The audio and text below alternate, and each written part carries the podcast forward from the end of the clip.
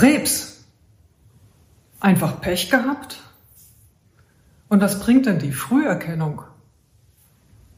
Sterben jetzt mehr oder weniger Menschen an Krebs in Deutschland? Antworten zu diesen brisanten Fragen jetzt von Herrn Professor Kopp. Lieber Professor Kopp, jetzt kommen wir zu dem zweiten Teil äh, Ihres äh, Vortrags, zu der Frage Krebsursachen und Vorsorge. Und ähm, da kommen wir dann eigentlich wirklich gleich zu einem ganz großen Thema. Krebs, Pech oder Selbstschuld. Und ich glaube, das ist etwas, womit sich Patienten unheimlich viel rumschlagen und sich fragen, ob sie jetzt eigentlich schuld daran sind oder nicht, dass sie jetzt Krebs bekommen haben. Und äh, ja, da wollten wir dann einfach mal ein bisschen tiefer drauf eingehen. Mhm. Ich, ich finde es extrem wichtig, weil ähm, Krebs hat in unserer Gesellschaft eine fast eine Tabufunktion oder eine, es ist ein Tabuthema und hat einen Schuldkomplex. Vielleicht kann man es am besten immer so erklären, ich bin ja Schwabe, wie man mir un, äh, gut, gut anmerkt. Wenn ein Schwabe so im Alter von 50 oder 60 seinen ersten Herzinfarkt hat, ist das fast wie, eine, wie ein Ort. So, okay. Also ich habe immer viel gearbeitet okay. und es war halt ja. schwer. Ja. Aber eine Krebserkrankung wird dem gegenüber verheimlicht. Ach, okay. ich, ich, bemerke das, wenn ich mit Kollegen unterwegs bin und ähm, ich habe einen guten Freund, der ist Gastroenterologe, der wird immer viel gefragt, alles Mögliche. Mhm. Bei mir, mich fragen die Leute meistens, wenn man unter vier Augen ist, kurz, mhm. ähm, zum, gerade zum Thema Vorsorge oder soll ich zur Darmspiegelung gehen mhm. oder ich habe da eine Bekannte, ähm, würdest du da mal mit drauf schauen? Aber es wird, ich merke immer noch, da ist ein Tabu und ähm, das hängt damit zusammen, dass einerseits die Krankheit als oder alle Krebserkrankungen irgendwie als böse was ja auch schon in der Nomenklatur was, so genau, ist, ja, genau, genau ähm, ja. wahrgenommen werden. Immer, da ist immer was Hinterhältiges dabei mhm. und, äh, und eben auch ganz häufig ähm, die, der Eindruck besteht, ich bin selbst schuld, ich habe irgendwas falsch gemacht. Mhm. Und ähm, ich glaube, das müssen wir abstreifen. Ja? Denn ähm, für einen Herzinfarkt gibt es genauso Risikofaktoren, ja, ja. Mhm. die äh, könnte man genauso gut argumentieren. Also ähm, dass da, dass da ein, sozusagen ein Eigenanteil dabei ist. Aber es nutzt nichts. Wenn eine Krankheit da ist, dann muss man drüber sprechen. Und ich glaube, es ist ganz wichtig, wenn wir besser werden wollen in Prävention und Vorsorge, müssen wir mehr drüber sprechen. Das ist das eine. Und ich persönlich muss sagen, ich bin ein großer Fan, einfach vorwärts zu gucken. Ja, also wenn man halt Krebs hat oder hatte, dass man sich nicht unbedingt den Kopf zerbricht, was war, ja. sondern dass man wirklich nach vorne guckt und schaut, dass man, wenn es Lebensstilanpassungen gibt, dass man die dann halt in Zukunft macht und nicht dem hinterher weint, was genau. mal war. Genau. Aber das ist ja alles noch mal deutlich detaillierter. Genau. Also ich habe diese die Arbeit rausgesucht, weil die, das ist jetzt ja schon einige Jahre her, da kam eine Arbeit, die gut publiziert war, Science Paper, das ist wirklich für, für Wissenschaftler so ein, ein, Journal, also da will man sich mal, mal den eigenen Namen lesen, die meisten schaffen es nie, aber das war eine, eine sehr aufsehenserregende Arbeit, auch wirklich von sehr, sehr prominenten Autoren publiziert, mhm. grundlagenwissenschaftlich, sehr stark biomathematisch ähm, auch begründet, mit der Aussage, ähm, wie, wie, der Titel sagt, The Bad Luck of Cancer. Also Krebs haben heißt Pech haben. Mhm. Die haben im Grunde ähm, die, äh, hier die Hypothese aufgestellt, ist ganz einfach so, je mehr Zellteilungen in einem Zellkompartiment, in einem Organ ähm, stattfinden, umso höher ist die Wahrscheinlichkeit, dass bei einer dieser Zellteilungen ein Unfall passiert, der dazu führt, dass, die Krebs, dass quasi Krebs entsteht, dass die Zelle maligne entartet. Und das Ganze ist einfach eine Funktion des Lebensalters und der Zellteilungsrate. Und ähm, andere Faktoren spielen so gut wie keine Rolle. Wobei da habe ich ehrlich gesagt, auch wenn wir noch jetzt auf den Teil 1 nochmal zurückgehen, gedacht, eigentlich müsste dann doch da Leukämie deutlich häufiger sein. Wir haben ja diese unfassbare Anzahl an Zellteilungen, die wir da haben im Bereich ja, der Leukämie. Ja, das ne? stimmt. Da hätten die jetzt eine Antwort drauf. Die würden sagen, na ja, das stimmt zwar, im Knochenmark ist eine wahnsinnig hohe Zellteilungsrate, da werden ja. jeden Tag millionenweise Blutkörperchen vor allem gebildet, mhm. die eine kurze äh, Überlebenszeit haben. Der Punkt ist aber natürlich, dass die Stammzellen im Knochenmark, aus die die Ur, sozusagen die Urmütter all dieser Zellen sind, mhm. die haben eine niedrigere Zellteilungsrate als dann die mittleren Nachkommen. Und ähm, also ein Stammzellbiologe würde sagen, naja, für das Stammzellkompartiment stimmt es nicht so ganz. Ja, das, das, das, war schon gut durchdacht, was die da gesagt haben. Das ja. Thema Stamm Stammzellen, da fände ich es aber auch schön, wenn Sie da noch mal ein bisschen was dazu sagen würden. Mhm. Denn äh, also es ist tatsächlich so, dass ich muss sagen, ich finde das manchmal verwirrend. Woraus entsteht denn jetzt eigentlich Krebs? Aus mhm. Stammzellen oder aus gereiften Zellen? Ich glaube, letztlich kann man es in, in, an vieler Stelle nicht, nicht sagen. Es gibt sehr gute Argumente, vor allem im Bereich Leukämie, da ist es einfach leichter erforschbar, weil mhm. die Leukämiezellen, die kann man über eine banale Blutentnahme kriegen. Mhm. Also deswegen sind Leukämien biologisch viel besser erforscht als die meisten soliden Tumoren, ah, weil man leichter ans, sozusagen ans Gewebe kommt. Mhm. Das Gewebe ist ja flüssig. Bei den Leukämien spricht sehr, sehr vieles dafür, dass die eigentliche Problematik im Stammzellkompartiment entsteht. Also in einer in einer äh, Population, in einem Teil von Blutzellen, die sehr, sehr unreif sind, äh, die man selber aber auch gar nicht als Leukämiezellen identifizieren könnte. Gibt es auch einige Arbeiten äh, darüber, aus der, die jetzt tatsächlich im, in Versuchstieren gemacht sind. Aber ähm, letztlich ist es eine sehr theoretische Frage, es spricht allerdings sehr, sehr viel dafür, dass das ursprüngliche Problem, das ursprüngliche genetische Problem tatsächlich möglicherweise in einer ganz kleinen Gruppe von Zellen entsteht, mhm. die wir gar nicht fassen können. Mhm. Aber da, da geht es da geht's sehr in die Akademie, sozusagen in den akademischen Bereich, und da verlässt man dann schon sehr stark das, was wir täglich in der Klinik tun. Okay. Ja. Also in dem Sinne auch nicht so relevant. Naja, wenn wir es wenn letztendlich verstehen wollen und auch dahin kommen wollen, tatsächlich eine, eine Krankheit sozusagen mit der Wurzel zu, zu be behandeln, wir schaffen es ja in manchen Fällen, ähm, ist natürlich alles Wissen, was wir da in der Grundlagenwissenschaft mehr generieren, auch wichtig und möglicherweise auch später mal in der Klinik wichtig. Mhm.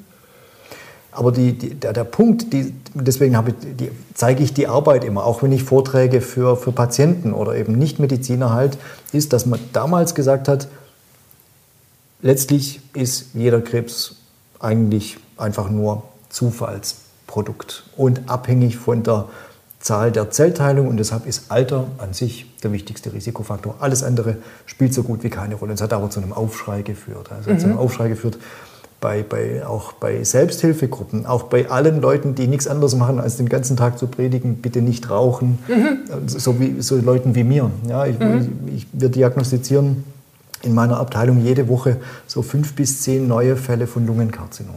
Mhm. Und natürlich, äh, ich, ich, ich werde schon zum Teil belächelt dafür, aber ähm, ich, ich thematisiere mit jedem Patienten das Thema Rauchen. Ja. Ja. Und es ist so, über 90 Prozent haben geraucht. Es gibt auch den Lungenkrebs des Nichtrauchers, sowas mhm. existiert, aber es ist die Seltenheit. Die mhm. meisten haben geraucht. Und auch da kommt sofort so ein Schuldthema. Mhm. Ja. Aber ich, für die meisten ist es auch gar nicht äh, verwunderlich, dass ich darauf anspreche. Und manche fragen mich dann auch, jetzt ist doch vollends egal. Tatsächlich mhm. gibt solche Patienten. Aber ich kann immer sagen, na, es ist erstens nicht egal. Ja. Also wenn Sie die Diagnose Lungenkrebs haben, es macht einen großen Unterschied, ob Sie aufhören oder nicht. Mhm. Das wissen wir aus vielen Studien. Das ist eine häufige Krankheit. Die, die aufhören zum Zeitpunkt der Diagnose, haben eine bessere Therapieverträglichkeit, haben die bessere Therapiewirksamkeit und haben die bessere Prognose. Mhm. Und ähm, es schaffen auch viele. Ja? Also das, ähm, und das ist dann immer ein Erfolg. Und ähm, ich finde, wir müssen da, dürfen da auch nicht locker lassen. Und wenn ich dann morgens am, am Bahnhof, fahre meistens mit dem Zug zur Arbeit, viele junge, junge Mädchen rauchen sehe, das ist ja wirklich beängstigend, wie, wie, viele das sind und wie jung die zum Teil sind. Dann sage ich da manchmal auch was. Okay. Ich bin ja jetzt alt genug, jetzt darf ich das. Aber und ich sage es deshalb, weil die, die, die, die Autoren mussten ein bisschen wieder zurückrudern. Okay. die, mussten, die haben eine Folgearbeit dann publiziert, vielleicht wenn sie es ja. zeigen, also zu, zu ihrer Bad Luck-Hypothese nochmal zwei Jahre später und sind zurückgerudert. Ja haben nochmal ihre eigene Mathematik hinterfragt und dann haben sie gesagt, naja, ganz so ist es nicht. Mhm. Also so ganz zurückrudern will man ja nicht, wenn man sowas mal sowas rausgehauen mhm. hat. Und haben dann drei äh, Arten von äh, Krebs sozusagen eingeteilt oder zugelassen. Wie gesagt, das ist sehr, sehr weit von, der, von dem, was Patienten bewegt, möglicherweise weg. Aber es ist trotzdem interessant, finde ich.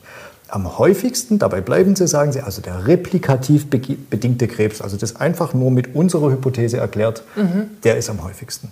Und dann die Organe so in, äh, sozusagen in, in Farben äh, markiert. Ja. Je dunkler, desto häufiger ist also die jeweilige Erbschuld. Also mhm. bei der Brustdrüse sagen Sie zum Beispiel, also da ist die Zahl der Zellteilungen am wichtigsten. Mhm. Aber auch Umweltfaktoren spielen eine Rolle. Wenn Sie jetzt nach rechts gehen, da sehen Sie die Lungen zum Beispiel, die mhm. habe ich ja mhm. gerade als Beispiel erwähnt, oder auch die Speiseröhre, mhm. äh, der Magen, der Darm, aber auch die, die Brustdrüsen sieht man hier. Ja, da geben Sie zu, das stimmt, umweltbedingt gibt es auch. Ja. ja. Und mhm. dann gibt es noch, aber das ist dem gegenüber nur ganz, ganz blass rosa auf der linken Seite, es gibt auch erbliche Faktoren. Mhm. Und wenn Sie, und das Wichtige an dem, und deswegen spricht, heute gar nicht mehr, äh, spricht man heute gar nicht mehr so viel drüber, wichtig ist, glaube ich, und deswegen habe ich das dazugestellt, E, R und U, also erblich, replikativ und umweltbedingt, sind nicht voneinander unabhängig. Also beispielsweise, Sie haben eine Veranlagung für eine chronisch entzündliche Darmerkrankung, ja. haben einen dauerentzündeten ähm, Dickdarm bei einer Colitis ulcerosa. Mhm. Ist erblich bedingt oder auch durchaus möglicherweise umweltbedingt. Da gibt es auch viele Dinge, die wir noch nicht verstehen über die Ursachen dieser Erkrankung. Dann haben Sie automatisch eine höhere Zellteilungsrate und damit das heißt, die, die, diese Faktoren sind nicht unabhängig voneinander. Mhm. Und die, man hat sich damals aus meiner Sicht und aus unserer heutiger Sicht zu einfach gemacht. Aber sie hat trotzdem zu, einem, zu einer kritischen Überprüfung des ganzen Themas, wie entsteht Krebs, geführt. Und wir sagen heute, ungefähr 40 Prozent der Krebsneuerkrankungen in Deutschland könnten theoretisch bei perfekten, idealen ähm, Lebensstil- und Umweltbedingungen vermieden werden. Mhm. Heißt aber gleichzeitig, wir können auch ungefähr knapp zwei Drittel nicht vermeiden. Ja, und das ist, glaube ich, wichtig und für jeden Betroffenen auch wichtig. Es geht nicht um Schuldfrage und wenn zwei dasselbe tun, dann ja. passiert nicht dasselbe, ja. ähm, sondern es gibt Menschen bekommen Krebs und das wird sich auch durch eine Optimierung von Lebensstilfaktoren nie ändern lassen. Ja, wir haben dann ja auch eine wirklich ziemlich detaillierte Statistik äh, der Erkrankungen in Deutschland. Die mhm. Zahlen, die sind ja schon wirklich erschreckend. Ne? Mhm. ja, also knapp, knapp eine halbe Million Neudiagnosen. Die, das Robert-Koch-Institut bringt ja alle paar Jahre eine neue äh, Statistik raus, immer mit einigen Jahren Verzögerung. Mhm. Und wir haben jetzt ja die Neuauflage 2021, die dann eben Krebs in Deutschland 2015, 16 beschreibt. Und da wird immer unterschieden. Krebsinzidenz, mittlerweile kann ja jeder mit dem Wort umgehen. Ja. Wir sehen es ja jeden Tag in den Nachrichten. Also wie häufig ist ein Krebs bezogen auf zum Beispiel 100.000 Bundesbürger? Ja. Und dann kann man wieder Prozent Prozentsätze ausrechnen, was ist am häufigsten, am zweithäufigsten und dann entstehen diese ähm, Darstellungen und dann sehen Sie am aller, allerhäufigsten mit großem Abstand bei Männern ist das Prostatakarzinom, mhm. bei Frauen äh, sind es Tumoren der Brustdrüse. Mhm. Aber die Häufigkeit kann auch eben in die, in, die, in die falsche Richtung führen. Denn Prostatakarzinom ist derart häufig bei Männern, ja dass man sagen muss, die meisten Prostatakarzinom-Diagnosen sind für den Betroffenen gar nicht relevant. Mhm. Und ähm, das kann man wiederum ganz gut abschätzen, indem man die Sterblichkeit an Tumoren sich anschaut. Ähm, deswegen hab ich, ähm, haben wir diese Abbildung noch mit drin. Und da sieht man eben, Prostatakarzinom war gerade, wenn wir, wenn wir uns auf die Männer nochmal ähm, fokussieren, Prostatakarzinom war ja gerade noch mit weitem Abstand die Nummer eins in der Häufigkeit. Ja. Wenn es aber darum geht, wie viele Patienten sterben an der jeweiligen Krebserkrankung, dann sehen Sie, ist es deutlich abgeschlagen hinter der Lunge. Lungenkarzinom ist bei Männern die Hauptkrebs-Todesursache. Mhm. Das ist ganz wichtig, das zu erklären, weil hier wird nur auf Krebs geschaut. Mhm. Das wird manchmal falsch verstanden. Also Lungenkrebs ist nicht die häufigste Todesursache bei Männern in Deutschland, aber es ist die häufigste Krebstodesursache. Ja. Mhm. Und bei den Frauen ist es so tatsächlich, dass wir erwarten, dass wenn die nächste Auflage ähm, Krebs in Deutschland rauskommt, dann bin ich leider fast davon überzeugt, wird der Lungenkrebs auch ähm, den Brustkrebs überholt haben. Mhm. Wir gehen davon aus. Ja. Wie ist denn da also immer die Zeitverzug? Also sag mal, mhm. das äh, war ja so ein bisschen die Generation meiner Mutter, wo es dann plötzlich für die Frauen schick war zu mhm. rauchen. Und dann aber auch in der Generation meiner Mutter habe ich dann erlebt, dass es dann eben auch nicht mehr schick war. Mhm. Äh, was ist da immer so der Zeitverzug zwischen... Geht immer so ungefähr 20 Jahre. Mhm. wir können es in, in, den USA ganz gut zeigen. Da war Rauchen mal sehr in und dann mhm. wieder sehr out. Mhm. Und die Krebsmortalität am Lungenkarzinom, die geht wirklich so ungefähr 20 Jahre versetzt in so ein Auf und also Genau, in der. Kurve auch, ja. Mhm. Okay. Genau. Ja, und bei den, äh, bei den Frauen ist es tatsächlich so, ungerechterweise, die scheinen wahrscheinlich, nach allem, was wir beobachten, sogar noch etwas anfälliger zu sein für die Entwicklung von Lungenkrebs durch Rauchen. Ja, ah, ist, mhm. ähm, und sie rauchen aber möglicherweise auch früher, so wie es aussieht, fangen noch früher an, so was wir in Europa beobachten. Rauchen, es gibt auch Studien, die zeigen, dass, dass Frauen möglicherweise tiefer inhalieren. Also da gibt es jede Menge wissenschaftliche mhm. Untersuchungen dazu. Mhm. Aber es reicht wahrscheinlich weniger, weniger Tabakrauch aus, um Krebs auszulösen. Ach, okay. Gibt es da auch noch welche Interaktion mit Hormonen dann? Oder weiß ja, auch da gibt's, ja. hat man schon viel, gibt's viele Untersuchungen drüber, ja. über äh, Östrogen und, und Lungenkrebs. Ähm, da sind die Bücher nicht drüber geschlossen, aber das mag eine Ursache sein. Ah ja. ja. Mhm. Mhm. Ja, meine, die Krebsmortalität ähm, entwickelt genau. sich ja schon positiv eigentlich, ja. Das ist ganz wichtig zu zeigen. Ja, das ist eine Arbeit aus 2018 und die finde ich extrem wichtig. Mhm. Die Krebsmortalität und das, zweite, das Wort in der zweiten Seite ist besonders wichtig, nämlich die altersstandardisierte Krebsmortalität. Oh ja, können Sie das denn mal ein bisschen erklären? Was meint man denn mit altersstandardisiert? Altersstandardisiert bedeutet, man trägt, wenn man sowas ausrechnet, die demografische Entwicklung der trägt man Rechnung, also die wird berücksichtigt. Wenn Sie sich anschauen, wir haben ja natürlich jetzt über diese hier be beleuchteten ja? genau, 50 Kalenderjahre, mhm. bis 2020, wenn Sie, wenn Sie ja? allein die, den Anteil der 80-Jährigen in Europa anschauen, der ist natürlich deutlich hochgegangen. Mhm. Wenn man also jetzt nur die Krebssterblichkeit insgesamt ein, anschauen würde, dann würden die Zahlen hochgehen. Mhm. Es sterben mehr Menschen an Krebs 2021 als 1970. Mhm. Aber die Leute sind in, entsprechend auch viel älter geworden. Also wenn das Alter berücksichtigt wird, das meint altersstandardisiert, dann sieht man insgesamt eine, eine Abnahme der Krebssterblichkeit. Und äh, dieser wirklich, also gerade auch bei Männern, mhm. gab es mal so einen Peak zwischendurch, was ich was, so groß, was ich was, 1980, 90, irgendwas 90. in der Ecke. Und dann ist es deutlich runtergegangen. Was ist denn da der größte Einfluss? Ich, nachher sehen wir es noch ein bisschen aufgedröselt nach Krankheiten, da kann man es dann ja. ein bisschen besser verstehen. Aber ich glaube, der, äh, ein, also, Gehen wir gerne einfach mal der Punkt ist immer Folie, natürlich, ja? was mir, wenn man, wenn man ehrlich ist, und so muss, muss man als Onkologe auch sein, es ist nicht die, die bessere Therapie, hm. die diese starken Ausschläge macht. Aha. Sondern das sind in dem Fall, bei der Lunge sieht man es ganz, ganz deutlich, das ist weniger Zigarettenrauchen. Ja. Und beim Magenkarzinom sind es wahrscheinlich verbesserte hygienische Bedingungen. Mhm. Also wir haben weniger ähm, Schimmelpilze. Schim, genau, verschimmeltes zum Beispiel, okay. weniger schlechtes ähm, Essen, als, als wir früher hatten, bessere hygienische Bedingungen. Beim Kolonkarzinom, beim Dickdarmkarzinom mag verbesserte Vorsorge, mhm. frühere Diagnose, ähm, also Stichwort Darmspiegelung als Vorsorgemaßnahme eine Rolle spielen. Beim Prostatakarzinom gibt es eine ganz interessante äh, Entwicklung, auch mit so, einem, mit so einem Peak. Es geht ein bisschen hoch und geht dann wieder runter. Ja. Das sind äh, sehr interessante epidemiologische Aspekte. Prostatakarzinom wurde eine Zeit lang viel zu häufig diagnostiziert. Ach. Wenn Sie PSA messen, dann kriegen Sie jede Menge Prostatakarzinome diagnostiziert. Okay. Und viele von denen sind wahrscheinlich gar nicht die Todesursache, sodass man auch das ist ja mittlerweile jedem geläufig, diese Tabelle oder diese Art der Auftragung zeigt uns natürlich nicht nur Sterblichkeit an Prostatakarzinom, sondern auch Sterblichkeit mit Prostatakarzinom. Also, okay, das Thema, das äh, kennen wir jetzt. Das kennen wir, kennen wir, gut von Corona.